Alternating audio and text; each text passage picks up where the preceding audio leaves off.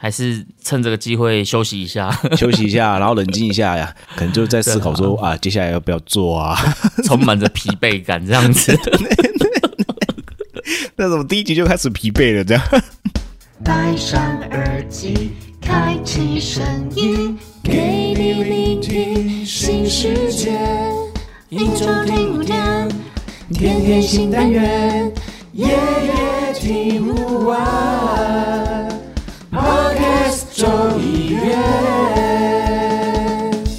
Hello，大家好，欢迎来到卡卡城咖啡吧，我是宁晨。我是莫卡，哇，我们众议院新的一季又要开始了，所以代表着我们的卡卡城咖啡吧又多活了一个季度了。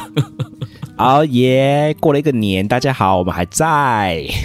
对啊，哎，讲到过了一个年，就是因为我们休更期间，就是趁着过年期间好好的休息一下嘛。对，然后每次这种休更的时候，嗯，就会有点不想回来上班的感觉。对啊，就是哎，接麦克风，哎哎，开软体耶，哎，哎，要录音嘞，有点陌生。对啊，哎有点陌生的感觉。c o b 就说他现在已经有点忘记这个音档要怎么剪接之类的，很讲啊，他选上李长博就不一样了啊，现在。真的。对啊我们现在多了一个李长博的扛棒在我们这种对，他真的是李长博了哈，说不定他这里会变成那种什么的，讲一些政治的议题啊。应该不敢啦。我们李明也是可以聊一些呃喝咖啡的这种比较生活化的主题啊，这样子。哦，马协赛啦，马协赛啦，对，啊，也是可以。那讲到过年，木卡老板过年期间、嗯就是，反正我们今天第一集嘛，就是现在，对哎、现在先闲聊一下。木卡老板，你过年期间有没有特别去哪边玩啊？还是有没有喝到什么咖啡之类的？我过年哦，嗯，我过年哦，我过年哦，我 说三次就是我要还在想讲重点是不是？啊，不是，因为太久没录音了，是不是？我们还在调调频这样子。就是那个脑筋有没有会慢慢的这样子，啊？就没有那么练瞪，好像会呢，我自己觉得好像也是有。对啊，没有啦，我还是回到正题啊，就是过年有有出去走一走，对，一定会出去走一走，跟家人。对一定会出去走一走，对啊，跟家人啊，然后可能碰个面啊，聚个会啊，或者是跟一些朋友们碰个面这样子，对啊，因为因因为我们弄真卡音娜嘛，嘿，整咖来。对啊，真卡来，嘿啊，嗯。真卡音娜嘛，那有些人就会真卡，然后我们就会碰个面这样哦，你子，说朋友们回来这样子，对啊，对啊，对啊，那还是有出去玩啦，嘿，还是有出去玩，就是说可能约到比较后面啊，或者是就是初三、初四，而且呢，你问我有没有喝咖啡，我跟你讲，我没有喝咖啡，哦，真的、哦？对我比较常喝瑞布，为为什么？要开车啊，要开车，哦，你们开开很长途吗？算长途啦，算长途，对啊，你们去哪跨了三个县市到四个县市，我都觉得那时候算长途的了。哦，是是是，对啊，是对啊，到中部走一走啊，然后可能到中北部晃一晃啊，看一些朋友们这样子。对啊，然后就稍微塞车，对我才要问说有没有塞车而已嘞，应该有吧？有，真的，我我我从来不晓得为什么会塞成那样，对啊，明明才初初三哦，很像初三哦，然后就很像是那种返家潮一样，你知道吗？我塞到疯掉哎、对，因为我我过年期间我有稍微往返，但是我没有像你跨度那么大，我大概就上下一两个县市这样子。那高速公路上就超级塞的啊，我我自己就觉得超级塞的啊。我想说，如果你开长途的话，那真的是蛮痛苦的。很塞，我就觉得奇怪，而且我们是北上哦，呃，通常是南下会塞，对，因为有很多很多北漂嘛，前面会有返乡潮，对对对对对。对啊，可是返乡潮呢，应该不会在，应该不会在初三或初四出现。那时候就都是出游了啦，就大家开始出去玩了。对对对，然后就我想说啊，应该大家还在家庭聚会，你知道吗？是然后没想到一个失算，哇，塞到一个塞到一个叫不敢，一直喝瑞布这样。是想要让自己飞一下，是不对？对对对对，哎，讲到飞还能飞吗？现在还不敢上磅秤。对，过年期间可能飞不起来 哦。对对对，过年后也还不太敢去面对那个哎，那个体重机都还不敢站上去，这样。对对对对对对，很怕一站然后往右走。哎呀，男人过了三十岁之后往右走都是一种警讯啊。你说往右走是说指针往右走，是不是？对对对，我讲的是比较传统的啦，像我现在比较高科技的，现在不是都数字了吗？没有没有，我我家还有一台那种传统型的那种指哦，针真的还是人家是平常你在量身斗的？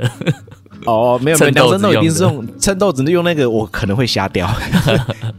对对对，都是用比较科技化的，对啊。啊，你呢？你有去哪里干嘛吗？我过年我大概只有在去阿里山跟我家附近的，就是一些景点啊，也是找亲戚朋友这样子，大概只有哦上下一两个县市这样子，然后比较比较远就是有到阿里山啦，就是因为我老婆娘家在阿里山这样子。对，回去一下嘛。对对对对对对，然后过年过年期间几乎今年好像打蛮多麻将的，我也不知道为什么，今年好好一直在打麻将，很多时间都在打麻将，所以有分红，所以可以分红了吗？小赢，但是真的是小赢，就是可能正负可能一千多这样子而已吧。啊，对对对，也不错了。了啦，有小赢不错了。哎，对对对，因为往年都是输的嘛，但是我今年哦，我今年有一个成就解锁，就是怎么样我今？年有一将，我打完一整将，我只胡了一把，哦，你只胡一把呀，这哎，很做了。了一个多小时，然后只胡一把，哇，我那个真的是不简。怎么不简单打怎么哦不顺的。那你有放枪吗？呃，小放，但是还好，主要都是被自摸。我那那一把主要都是被自摸，那一那一将都是被自摸啊。我自这样子只胡一把这样子，那这样子，那那你这样很衰呢哦。哎，吉卡苏沙卡，哎呀，吉卡苏沙卡呢？你要快点哦！你要确定他们是 没有都自己家人呐、哦就我家人的这样，所以没关系啊，就是自己的好爸爸，然后兄弟姐妹。哦，就圣洁触鼻耶啊那啦，哎呀，算包个红包给对方这样子。对对对，啊，我们这样一打，有时候就打到天亮这样子，然后我我就特别哦印象深刻，有一天，然后我就打到一半这样子，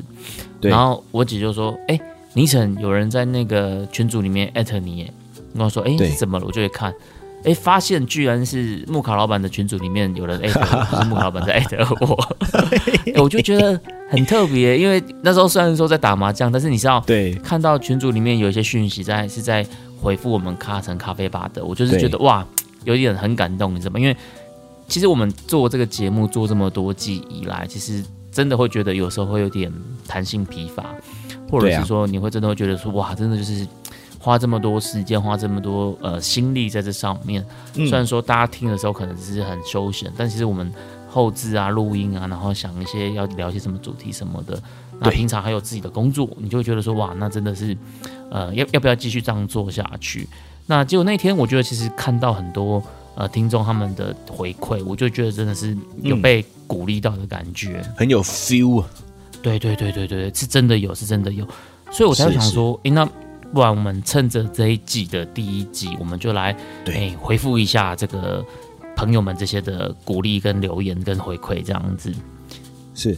好，那第一个是猫，他有说听 podcast 就觉得倪晨也对咖啡很有热情，我觉得老板跟倪晨搭档的很不错。因为倪晨也常常自己就噼里啪啦狂讲，我你知道我看到这个我在说，哎天哪，会不会是那个人家觉得我话太多了，就是抢走了木卡老板的这个发言权这样子？哦，其实是小没有啦，小搞威，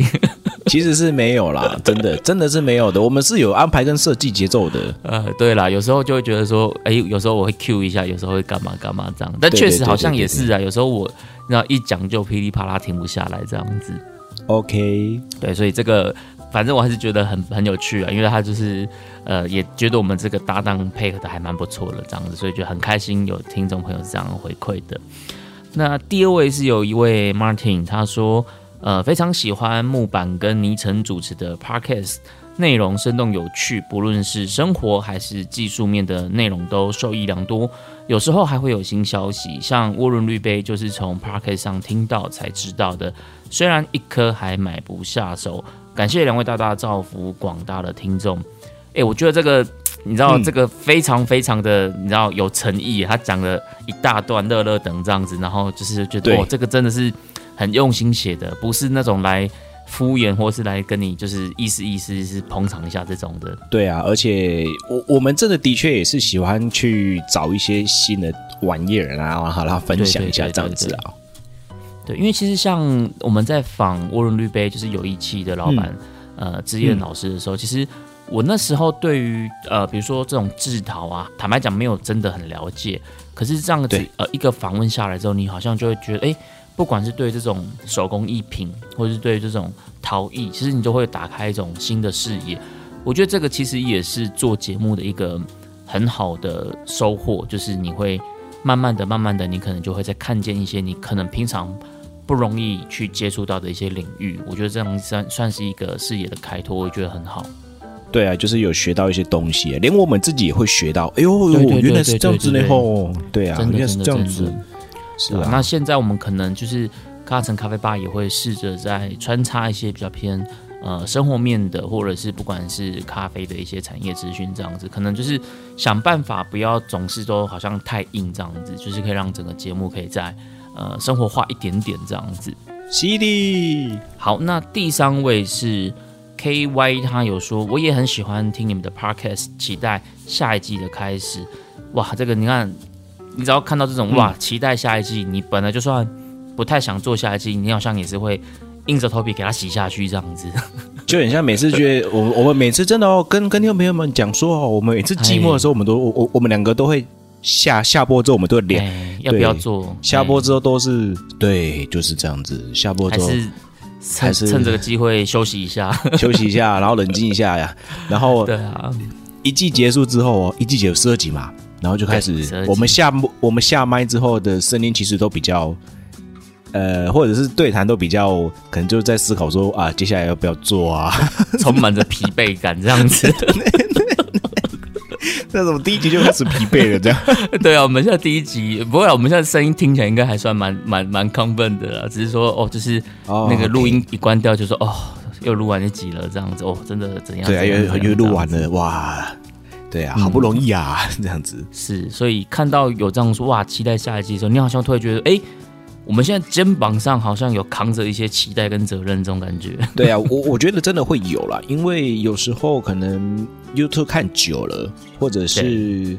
呃其他资讯看久了，真的会想要让一些感官休息一下的时候，是那我们就刚好是陪伴大家的那一些声音喽。对对对，就是像人家说 Podcast 其实就是在呃吸引你的第二注意力嘛，就是 YouTube 它就是人家所谓的在吸引吸引眼球的注意力。那声音就是算是你的你的第二个感官这样子，可能有些时候你不见得是方便使用视觉在看影片或干嘛的时候，可是像开车啊、做家事啊这种时候，可能有个声音可以陪伴着你，然后聊一些你可能你感兴趣的主题，这样子，这也是我们的是的。做 podcast 的一个呃，算是想要去经营的地方，这样子。没有好，错。那再来下一个是 Power 熊，他说。呃，我也很爱听卡卡城咖啡吧，哇，所以这个也是一个这是告白吗？老板的 老板，这是告白吗？告白，告白，算是了，算是了，就是简单直白这样子。对，我们接受哎喽。对，这也算是木卡老板的一个大咖这样子。哎，对，谢谢支持。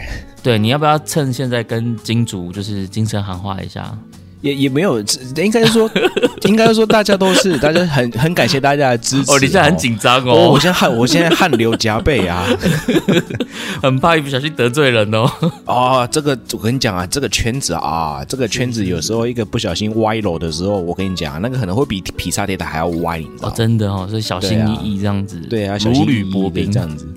对啊，对，都胆一定都是很谢谢大家的哦支持啊。对啊，不管是在空中还是真的是实际实际行动面上面，我觉得我们都很感谢大家的支持哈。是是是是是。是的，然后下一个是金田水公园，然后他说嗯加一，然后现在没有新一季的都在刷旧的集数，然后 K Y 也说有时候重复听又会有不同的见解这样子。其实讲到这个，我我这个我其实我也是感受蛮深刻的，因为嗯我觉得其实不只是听众朋友，有时候像因为我在录完音之后，我要剪接音档，那你其实你在剪接音档的时候，你可能就会不断的在听我们录的内容。那剪完之后，你可能还会再从头到尾再重重新听过一次这样子。对，然后其实不要不要说听嗯众嗯在听的时候，我我自己常常就听了好几遍，然后真的你在有时候呃听不同的次数的时候，你就会发现，哎，其实有些东西好像你在第一次听的时候，你没有太多的想法，没有太多的感受，可是。当你在听第二次、第三次的时候，有时候真的就是，哎呦，哎，你好像哎又有一个不同的见解，或者有一个不同的领悟这样子，所以其实真的也还蛮鼓励听众朋友们，就是真的，比如说新的单集出来，你听完的，然后可能你还有先生有个空档的时候，你其实可以再回去刷一些旧的单集，因为我觉得蛮多单集其实真的有时候不在听会有都会有不同的收获，这个我自己也是蛮感同身受的。有些单集的含金量蛮高的啦，我认为。对对对对对对对啊我而且他可能他可能有时候我们可能讲的不够好，所以其实可能没有那么的浅显易懂，或者或是马上一听就可以呃接收到我们想表达的讯息，这样子可能需要再咀嚼一下啊。有时候是可能我们自己在忙，一分心一个晃神，哎，好像就一个一个 part 就过去了。对对对对，有时候啦，对啊，我们尽量不要有那个时候了。对，所以我们我们现在就想办法尽量聊天多一点嘛。哎哎哎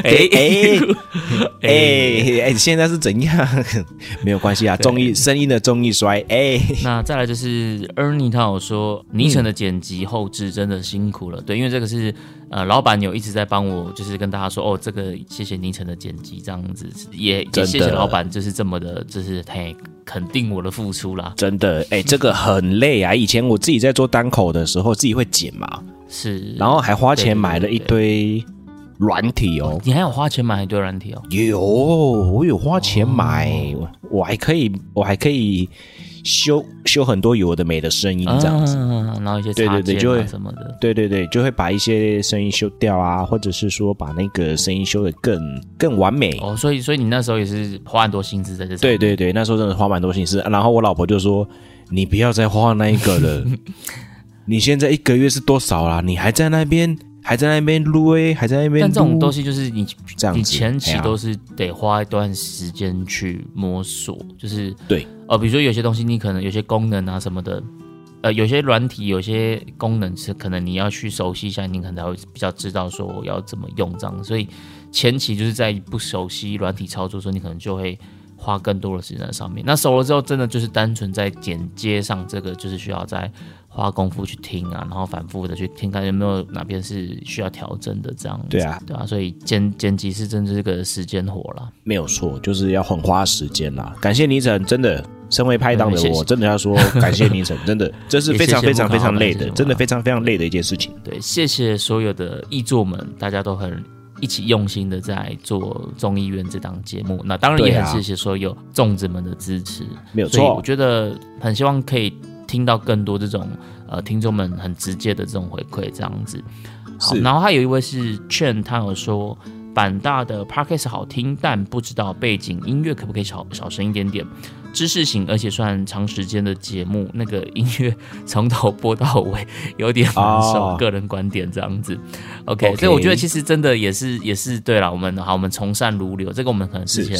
没有没有，我们我们也想说，就是有个衬底的音乐，但可能也许这个衬底音乐长时间这样 repeat 下来，是会有一点点让人家觉得疲乏呃感官上可能会有点疲乏。对对对对对，所以这个我们就之后会注意把它调小声一点点这样子。或者是来个第二首，可能一二三首或对啊哦之类的啦，对啊，就是说可能好劝举一下音乐啊，哦这样子对对对对对对，就是 Power 熊他有说，希望在卡卡城咖啡吧可以听到木卡老板用南部腔串全场。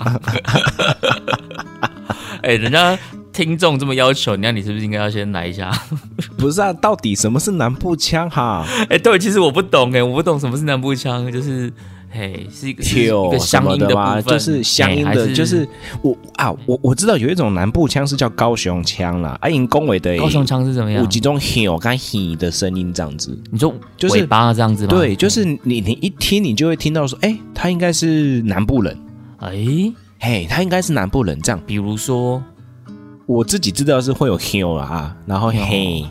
然后 he 这样嘿，我。好像蛮常讲的，我我觉得有时候都会嘿，但是但是你们那个 he，他们那种 he 是还有点鼻音 he 这样子。哦嘿之类的这样哦子，所以但是其实我不太 我我我不太能够去学出来，因为因为我大概从呃十二岁，哎哎没有十二岁是国中毕业对不对？就练武专了嘛，几岁国中毕业忘记了，反正就是我很早就十五岁了，十五岁，对对对对对对对，我的南部腔还没有很养成的时候，我就已经在在中部啊，在西呃在各个县市流转的。哦对，所以所以我我可能要去练习一下哈，就是 好 好，我们我们如果说 Power 熊有特别听到哪边木卡老板有用南部腔的时候，就是你可以跟我们讲一下，好不好？我们稍微提点我们一下，吗哎，哪一个哪一个这样子，或者是听众朋友，如果你们有特别知道比较，哎，你觉得这个算是一个蛮经典的南部腔，也可以留言跟我们讲一下。什么类似让我们黑妹什么的黑妹，哦，黑妹，黑妹对，因为有时候人家都会说什就是像台中腔，有人也会说啊没有我想到了其实他也不太知道台中腔是什么。我之前有个朋友，我之前有个朋友，他讲话就是哟啊啊，就跟你讲哟那个怎样怎样怎样怎样怎样，嘿，他就熟头的会有一种熟，嘿梳头的梳啊啊那个怎么样的 嘿，就是有一点有一点这样子台湾狗语啦，嘿啊啊，可是呃，我台湾国语我就 我就好理解，但但我就不太确定南部腔是不是就是指台湾国语这样子。可是讲到腔调这个，对啊，强腔调我就不太能够去，我我很难转换了，因为因为我其实最后在人生当中待最久的是在台东，我我我真要讲是，对，我有朋友问我说，木卡老板是不是原住民？什么时候问的 有啊？有人问过你这个问题吗？呃，我我跟你讲一个笑话，这件事、嗯真的，朋友问你我是不是我原住民啊、真的我真的我我有朋友问我说，孟卡老板是不是原住民？真的，我基本上应该已经把声音或者是音调弄得比较 字正腔圆了，我觉得你有时候会有一些些原住民会习惯用的一些，比如说那种什么类似到底这种的，哎，究竟的，嘿，对啊，有时候哦，会有会不。会有点觉得也是像你回到阿里山我那样？我我像你知道，我跟你讲，我老婆她平常在台北的时候对讲话，跟她回到部落不讲话，一样哦，腔调是不一样的。对啊，哎，你刚刚讲这个这个其实这种也是就是这样子在讲的话啊，这样就很。但是但是我不是学的哈，我是因为在那边真的太久了，然后有时候啦，对对，有时候啦，啊啊！啊，啊！可是这种腔调就是，例如说我回到我回到南部之后，它就不见了。可是有时候还是会出现跟哦。环境有关系。对对对对啊啊！这个东西有没有？我嗯我就要讲一个故事了，是就是有一次我也是，哎，我们还是要聊一些跟咖啡有关系的哈，就是有一次 就是 想说开工第一集应该还可以啦。对对对，有一年啊，有一年大概二零一七还是一一六忘记了，应该是一六年。嘿，对我，我上台北那时候要去考人生中的第一第一张的国际认证的这个这个咖啡的证照哈，就是萃取哈，我去考，我要去考研磨与萃取这张证照，这样对 SCA 的，嗯那时候还叫做 SCAE 哈，就是就是哦欧洲精品咖啡协会，对对对对对，那那那在那个时候呢。哎，就是有有认识一些新朋友嘛，然后就一起去吃饭呐、然后那个新，然后新朋友也带了他的一个朋友过来这样子，然后我们就是有一点交谈之后呢，他就问我说：“哎，木卡老板，你是那时候还不叫，还那时候还不是老板啊，他就是问我说木卡，哎哎，Hello，那个新朋友，你你是国外回来的吗？国外回来的国吗？国外回来的吗？这样子，嗯然后我就跟他说，不是呢，我不是 A B C 哦。然后那时候的口音重到有点让人家觉得我从外国没回来，这样就是咬字的部可是你又。你你又不是在国外生长，为什么会有国外的腔调？我不他他觉得有啊，但是我觉得我没有。哦 OK 哦，所以你自己也不觉得自己有这样子。我我自己也不觉得我有，然后有一次我在、嗯嗯嗯也是台北的麦当劳，然后那时候家人打给我，因为我本身会讲客家话嘛，是是是，然后我就是抄起一口流利的客家话，对，瞬间就有五月天的那种空气忽然宁静，我我不敢唱 哈，因为我怕他们相信最怕空气突然安静这样子。对，最怕空气突然安静。我讲这句话，应该各位的嗯耳朵里面就会有那首歌的跑出来旋律跑出来了这样子。对，旋律跑出来这样子。对，然后还有一个人回头看我呢，哦，就觉得哦，是不是觉得好像在台北 比较少听到这样操着一口流利的客家话这样子？对，然后他就觉得说这是什么语言？这样回头看我这样，嗯嗯嗯对他很像没有听过这样子。对，然后我讲的就是我我的母语嘛，这样子，呀、嗯对啊，所以也也帮大家解答了。不是 A B C，也不是原住民，木卡老板是客家人。对对对 对，我是客家。我们对我是众议院超多客家人的，对对，我们是客家人，然然后都讲不同的腔调，然后彼此都不知道你在讲什么这样。还是听得懂吧？会吧？诶，要看区域，对，要看区域，就像是安子 C 呃，我我们这边不讲安子 C，对，那是北部的，哦，你们这边不讲安子我们不讲是自言自行的，对哦，对，那是北部的北北部的才会这样讲，我们这边不会讲这样子，C 没安对啊讲哎，我们也不会这样讲，嘿，啊？真的假的？对对对，嘿嘿，对，不会这样子讲，嘿是听不是讲？哦，这个是广东话吗？我听不懂，啊操！呃，我以为客家话也是，我听不懂啦。哦。好了对对好了好了对对对，所以这边就是帮听众朋友就是解答一下这个老板的身世之谜。对啊，我纯的好不好？纯种的，但是不是抠哦，所以哈，不抠呃。以后呢，我们在这个卡卡城咖啡吧，除了咖啡，我们还多了一点点这种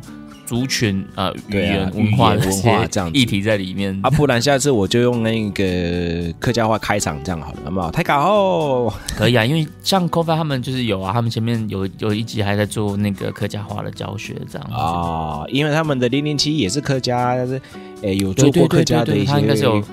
有认证，讲师的这种，是是是是，对推广的。对，所以我觉得现在台湾现在来讲，这种族群多元的文化是大家都是彼此都能更能接受的。我觉得像以前可能就会有点排他啊，性，对，没有错就，是彼此都会有一点好像有点哦，反正我就是只习惯我自己。可是这种随着这种文化慢慢的推波，这种教育观念慢慢养成，其实我觉得大家更能够去并并存啊，或者是这种像你刚刚说，嗯哎，你你那时候讲一口流利的客家话，就突然空气突然安静。但我觉得像其实现在应该不会，现在应该不会了啦，就是我觉得比较、嗯对比较开放了啦，我觉得。真的是到这个年代，对啊，大家的和和融合度，我小时候还会有听到说什么什么只讲客家话的，就是跟因因因为我们我们念的国中也是各个族群都有这样子，然后他们就会说什么嗯嗯嗯，什什么族群的哈、吵架了就是闹另外一个就是各个族群，然后会哦斗争这样，族群的这种斗，嗯，对对对对对更早期可能会甚至械斗什么的。哎、这真的有些透过嘿嘿，我们真的在国早就是什么本省外省的这种都都对对对，啊啊，我们那个时候就是用母语来做分界，哦，真的有到这哎、么夸张真的哦，真的哦。啊？因为屏屏东刚好就是算是三个族群都有，对对对，然后我那间国我那间国中也是三个族群都有的，所以就是斗斗争的时嗯。候，有可能会是两个打一个，或者是一个打一个，或是、或是两哦。就就或者是三个三个互敲这样。嗯 对，所以其实现在真的这种状况会越来越少啊，所以我觉得台湾就是彼此更是一个多元并济族群的共同体这样子。那我想一定是，我想一定是没有错。好，那回复完这些听众们的留言，真的就是很谢谢听众们给我们的回馈，也希望大家未来在节目上有更多的想法，也都可以呃留言跟我们说，让我们知道这样子，我们非常非常的喜欢呃跟听众们做这样子的互动。那讲完了这些听众留言的部分，那接下来我想要问一下莫卡老板，就是呃，虽然说你刚刚说过年期间你都是呃带家人出游，然后没什么在喝咖啡，可是就我所知，你其实在这段时间也有换了你的这个烘豆机嘛，对不对？你有换一个神兵利器这样子。啊，对，我们现在接下来我们就来聊回来咖啡这件事情好了。老板要不要跟我们介绍一下这个烘豆机的不同？你觉得会有什么样的一些差异？对你来说，哦，对我来说哈，嗯，好，其实我我对我我换了一台烘豆机，那为什么会换烘豆机这件事情？生意我觉得变好了，这样子就是说我，哎、这这是其一啦，就是就是嗯就是是就是是就是产能的问题嘛，因为因为其实我我想要多一点休息时间，或者是我想要把呃整个产量再做大一点，为了未来的。十年计划，我因为这台买下来，这台投资下去，我觉得啦，它就是会跟着我一直用。对对对再战十年，就跟 Win Windows XP 一样，对，或者是 Win 七一样，对，再战十年这样子，对啊。是因为这台我现在目前使用红豆机是 OK 那个蔡莫言老师设计的。对，那最主要呢，哈，今天今天最主要是换这台红豆机有差别的原因，我自己使用起来，第一个我们讲的是有差别原因，是因为我是从三公斤的机器换成七公斤的机器，OK，就是整个规格是往上一个档次了。对，就是变成比较有点小型的量产的状态这样子。嗯，嗯嗯对，那满锅的话，其实它其实丢六公斤进去是 OK 的，嗯但是其实我通常只会丢到五点六公斤，就是七成的投放量，嗯不会到那么满载的状态啦。对对对对对，因为豆子在翻搅的时候还是需要有空间去给它跑的，对对对对，这样子它们的整体的受热会比较好一些些。均匀。是没有错。那再来就是它的拨片也做的比较完整哈、因为以前用的拨片它是比较没有办法把豆子翻搅的比较完整的。我个人觉得啦，拨片对烘豆的影响差别是什么？拨片对于整个翻搅的过程来说，我认为它是一个非常非常非常重要的一个角色。对，非常重要的角色、嗯就是它能不能把豆子，就像是好的厨师，他可以把饭炒得很松散、很香。那其实也是跟他的哦炒的就像炒饭，嗯，对对对，炒他怎么去的方式，翻炒，怎么样去翻炒这件事情是很、呃很息息相关的。嗯嗯，对嗯嗯那当初、当初会看到这台机器，其实这我现在在使用的机器呢，全台湾只有三台。哦，真的假的？对，因为它是克制的哦，所以你会哦，克制化的。先提出你的需求这样子。对，但是它其实主架构是不变，例如说拨片的设计啦，然后嗯整个、整个火牌的火牌的设定啊，它主架构是没有变的。嗯那唯一有一些新增上面的需求，可能说，哎，我我可能会需要什么什么什么东西这样子，那呃，设计者才才才会再去把它重新装上去这样子。调整。对那对，那对我来说重比较重点是不一样的，就是整个拨片的系统，它可以让我的嗯豆子像飞起来一样。那飞我们都知道对，飞起来。我 嗯我当初看到这个拨片的时候，我吓傻了。我想说，这台机器我真的真的融找得到融资的话，那我就要直接也来下这一台了，因为可以把豆子翻起来哦，翻得起来的。我想只有国外的机器，例如说欧美欧美型的机器，他们可以把豆子翻得比较跳动。嗯嗯，例如说，嗯例如说 Gison 哦，例如说 Gison 这种的机子，他们基本上就是在一直在跳，一直在跳，一直在跳。嗯嗯嗯，对，那 Popa 的拨片也很漂亮，也是一直在跳，一直在跳，一直在跳。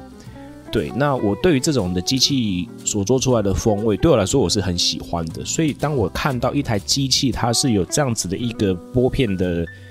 呃类似的效果的时候，我就觉得嗯嗯嗯，就是你了，你知道吗？就像就像小智有没有看到那个笔雕？虽然说他已经被放生了三十六对对对对，笔雕啊，对啊，几周年了长满森林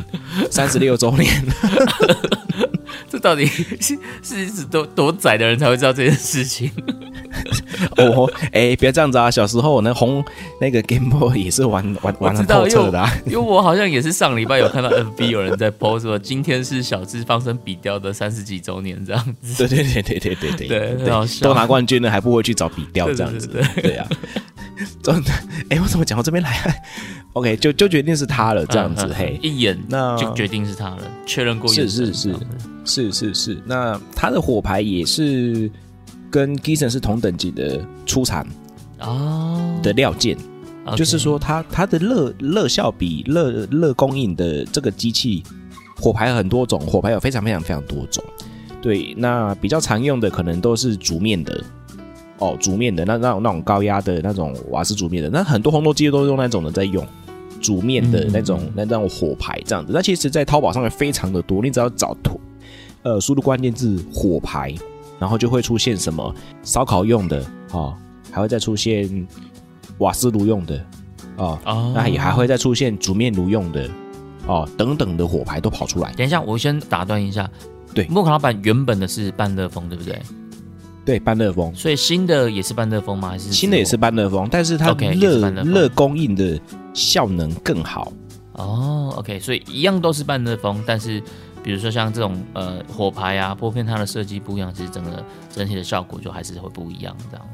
对对对，因为因为豆子一直在飞在空中，所以它是会减少整个锅体跟豆子的接触的状态的时候，哦它其实吃的热能对它吃的热能就是整个就是靠对流的，那就是吃热风了。对，嗯所以就是要相对的就要比较高的火力去或者是热能量给豆子。对，所以相对的风味也会比较有层次可，能相对比较干净对，会比较偏干净那一类的这样子。嗯对啊，，那之前之前有之前已经有一些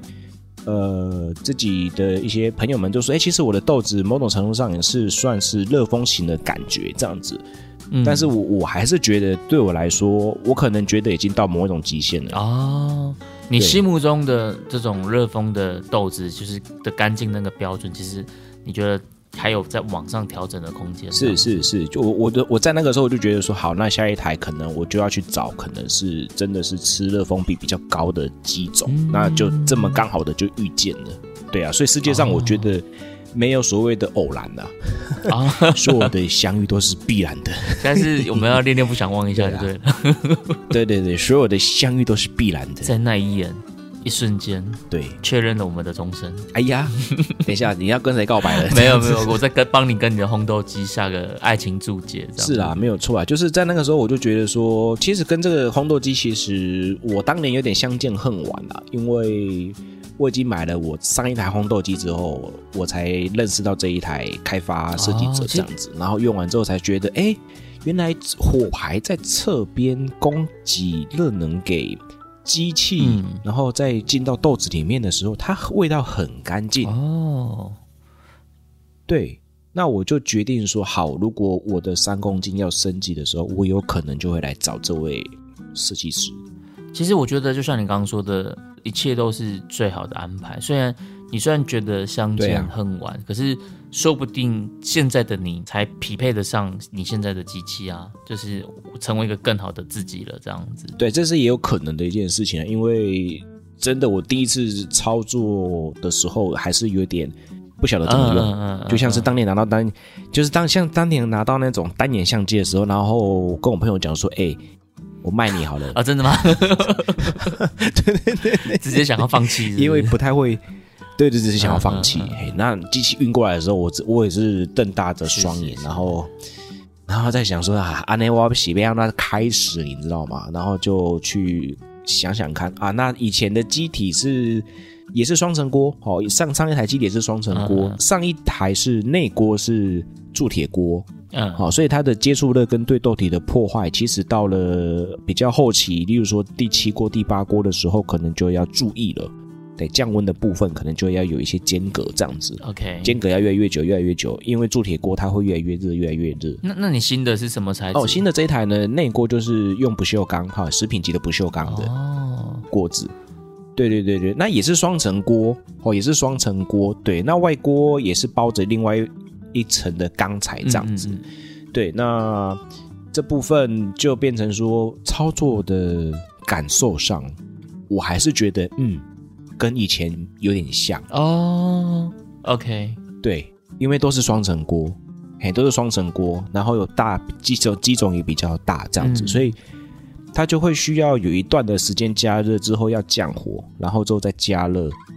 然后再跑完整体的烘焙的节奏，这样子。嗯嗯，对，这样比较不像是只有单层锅或者是单层薄锅，他们就一风一火。其实我要做一风一火也可以，哦也可以，但是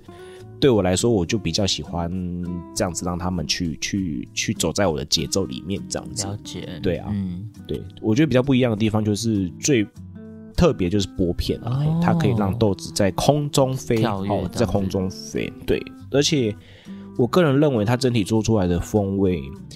呃，比起以前来会有比较多的甜感的表现。哦，除了干净以外，甜感也更突出了，对对对，我自己呃，可能可能有点自吹自擂、哦，但是我个人不会不会不会，但是我觉得对要对自己对对但但是我觉得对，但是我觉得这这本身，我觉得跟铸铁内锅跟不锈钢内锅，它们本身就有一些硬体一些上的差锅体上的一些对差异这样子。对，那我也曾经喝过所谓的什么呃赖泉老师办过的机位哈，就是十二嗯。台机器，然后基本上就是追求同同同一种的烘焙的方式啦，然后去烘同一种豆子，对，那来一起喝，对，那前几名当然有些人会喜欢铸铁锅的味道，有些人会喜欢不锈钢的味道，呃各有各的特色这样，没有错，所以就变成说这个东西就很很主观啦，是是很主观，对，那没有办法说我的一定是最好的，嗯嗯嗯嗯对，那我觉得特别地方就是我的机器目前来说，我的火牌还是在侧边的。嗯，哦，对，Gison Gison 也是在侧边，嗯。对，我的也是在侧边，但是我的是斜喷，那 Gison 只是 Gison 是从下面往上喷，对，是水平于地面的，但是我的是有点垂直于地面这样子，我是斜四十五度的哦，我的火牌是斜四十五度的这样子，对，那整个风在进入的过程里面也会对于烘豆机制造出来的风味也会蛮不一样的，对啊，其实我觉得像烘豆这件事来讲，就是有点在呃这件事有点像是烘豆师他自己在传达他对于豆子想要呃呈现什么样的作品的这种概念。所以就像刚老板说的嘛，其实不同的风味、不同的机台可能都会有它的一些风格。风格这件事情你很难说对错。我觉得其实到后面其实已经不是在说呃绝对的。正确与否了，当然你你只要不要烘坏掉了，烘坏掉是例外嘛，只要都是在烘透、烘熟的前提之下，剩下的其实真的都是在个人风格差异化的这种建立上，这样子。那这种东西真的就是会呃，像穆卡们说的是，其实是见仁见智的。那一个烘豆师他要怎么样去走出自己的风格，走出自己的路？我觉得这可能也都是呃每位烘豆师他们在这一路来不断在钻研的一个人生课题。对啊，而且我觉得来，就是说这件事情，其实跟每个人去做所谓的鉴赏啊，或者是一些饮食习惯的养成的时候，嗯嗯嗯大家一定都会有一些喜好度。是是是是，对，那那我我最近也参加了一些研究啦，哈，就是我我不是被研究的那一个哈，我就参加了一个正常人类研究中中心是不是？对对对对对，我一堆最近做是什么研究呢？哇，我专门被人研究。对我不是被研究的那个哦。对对对对对，那或许这一个可能会做一个单集，那有机会再跟大家聊聊。对，那但是它主题真的的确也就是所谓的品饮科学这件事情。品饮这件事情后来也是可以被。做成科学化的一个慢慢量化的哦，光谱，对对对，是量化的之后有一个喜好的光谱这样子。咖啡其实一直都是门科学啊，我觉得。哎、对，的确是，而且我必须得承认一件事情哦，我必须承认一件事情，就是说，呃，目前来说，自家烘焙的自家烘焙的烘豆师，其实某种程度上还是离市场很远的。哎，这等下这句这句话是很重的话，感觉很重的话哦，因为从从分析上来看，从分析上面来看，自家烘焙的烘豆师因为个人的喜好，有时候占了太多的风采，就是从数据上面推论的啦。嗯哦、从这这并不是我的一言堂，嗯这是我嗯我我看到一些数据之后，我所去理解到的一件事情，就是有时候。这件事情就是，哎，专业的人士跟消费者这件事情，他们其实，你看哦，台湾的单品咖啡到现在，我觉得已经发展了有好长一段时间了吧，是。至少快十年了，对，至少快十年。但是其实他们的距离只往前了一小步而已。但但这样我这样我有个问题哦，是对。是烘焙业者走太快了，消费者走太慢了，还是是消费者其实走的也算快，但是烘焙者他们可能已经走入了很，比如所谓的曲高和寡或是孤芳自赏的这种地步，还是怎么样？是的，是的，就是说有有些人就是变成说他，哎，对于炒炒炒豆子或者是烹饪这件事情，有些人已经走到一种比较可能是 很个人风还是很嘿，就是很很个人风格的，或者是说呃，有受过训练的，有有受过教导的，他们可能会喜欢某一种味道。但是其实大众其实还是比较注意的是，哦，我懂了，呃，可能可能加奶啊，哦，可能可能不喜欢酸味啊嗯嗯嗯这类的嗯东西。但是其实就是变成说这两类，这就会有两个族群。对，就会变成说两个族群这样子。对，那那到底要怎么样去把他们最更 close 起来？取了一个平衡说另外一件事情，对，取得一个平衡。说另外一件事情，连茶也是这样子。我我觉得这是一个蛮现实的一个状况啊，然后就是说，甜品的两端它其实没有拉近，嗯即使现在大家都知道精品咖啡，尤其是 Seven 疯狂的推啊，做什么的这样子，单品咖啡疯狂的推啊，这样子，呃，风味上面的口感，专业人士、烘豆师跟消费者，其实他们这样的关系还是还不是算是 close 近的。嗯嗯对，以以这次的实验下来，我我先做一个这样的一个开场引述，这样子。莫克拉曼讲这个，就让我想到，我今天还是前几天就看到一句话，他说：“作品是为自己做的，那商品是为别人做的。那我觉得这个就有点像是，到底今天假设我们是自家烘焙好了，因为我觉得连锁业者他们的定位，他们自己很清楚。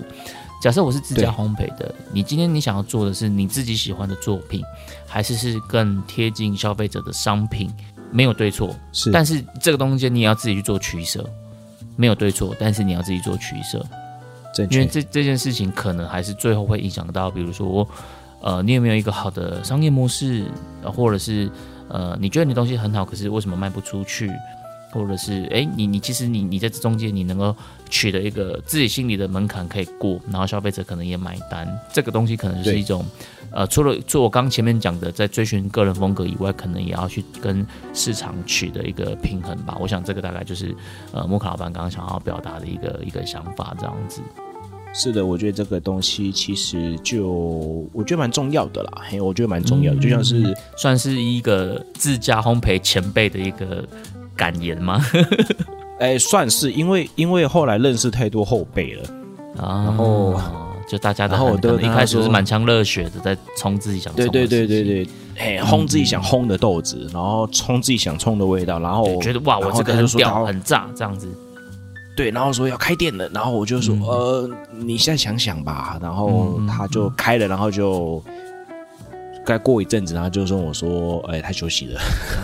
其实我觉得现在可能对烘焙有兴趣的人真的越来越多了。嗯老实说，你可能非常多，非常多咖啡展就可以看得出这个这个趋势这样子。那我觉得这个其实是个好现象，但是同时它可能也会让人家就是有点担心因为是，如果呃这种东西就是一个山头林立的时候。我觉得嗯多元并存是好事，但是山头林立的时候，可能难免也是会有一些些，就是这种呃，大家会去拉扯的这个状况。所以我觉得，如果有听众朋友对烘豆有兴趣啊，或者有想法，然后可能想要聊一聊的话，我相信木卡老板应该也会很乐意跟你做一些分享的。是啊，因为我觉得呃很残酷啦，然后也很现实。对，如果你真的想要跟我聊聊的话，欢迎用 Line OK，找我好不好？对 欢迎用 Line 的，或是或是老板你私讯给我是这样子，我会给你周到的，哎，对对对对，就是就是我我我我会直接很给你很给你是什么就是中肯、给你一些中方中心、向。很诚恳的一些。对对对，我觉得这件事情是比较重要的，对啊，因为呃，是喝咖啡是是永久性的哈，你可以喝到喝到喝到眼睛闭上的前一刻哈。但是说，如果你要开始进入商业规模或者是怎么样的时候，我觉得都要思考好。然后，到底你是要为，就像你就像林晨讲的哦，到底你是要为你你你是要为自己而冲，为自己而服务烘自己，还是你要服务你的顾客？对对对，这个时候我觉得嗯。思考逻辑就不一样了。对，那那就会延续到，哎，选选豆也会不一样哦，选烘豆机也会不一样哦，那选烘焙方式也会不太一样，等等的都会有一些有一些不同的参考值进去。这样，我还记得老师傅只跟我说一句话：你的客人要什么，你就尽量的给他，然后再掺杂你的一点点的特色进去。那么这一个东西客人喜欢，嗯，就非常，或者是你可以自己帮自己做市场区隔啦，就是有些东西你觉得可能是符合市场的，对那有些东西可能是你比较偏你的主观创作的，那你可以做个市场区隔，就是可能是都有，它不你不用完全贴合市场，但你可能可以保留一点点是否市场的，但是保留一点是给自己的这样子。是是，我觉得这个东西就是要看，呃，我觉得是饮食的养成啊、嗯我个人觉得是饮食的养成，饮食习惯的养成，就是说你到底知不知道市场现在到底是长什么样子。所以像有时候我我我也会去其他地方考察，嗯对，像最近我我有去。取材了一些一一些有趣的东西哈、未来可能会跟你曾聊一聊，然后我们可能会做一个单集这样子。OK，对我觉得这件事情应该是蛮特别的，对，蛮特别虽然说此时此刻我根本不知道孟老板在他还不知道，但对我还是只能说 OK。我们这个，我们我们通常说下播之后才会开始讲啊。好了，那我们今天其实时间也差不多了，所以嗯前面可能跟大家分享一下，就是呃，听众朋友们给我们的回馈跟留言，是。那很感谢所有愿意跟我们互动留言的听众朋友。那另一方面呢，可能木卡老板也从刚好趁着换烘豆机的这个时间点，然后跟大家分享一下他对于红豆的一些想法。那如果大家有任何的想要跟我们再聊深度一点东西，也都可以留言告诉我们。那我们今天的卡城咖啡吧新的季度第一集就到这边告一段落啦。我们是卡城咖啡吧，我们下周见，拜拜。See you.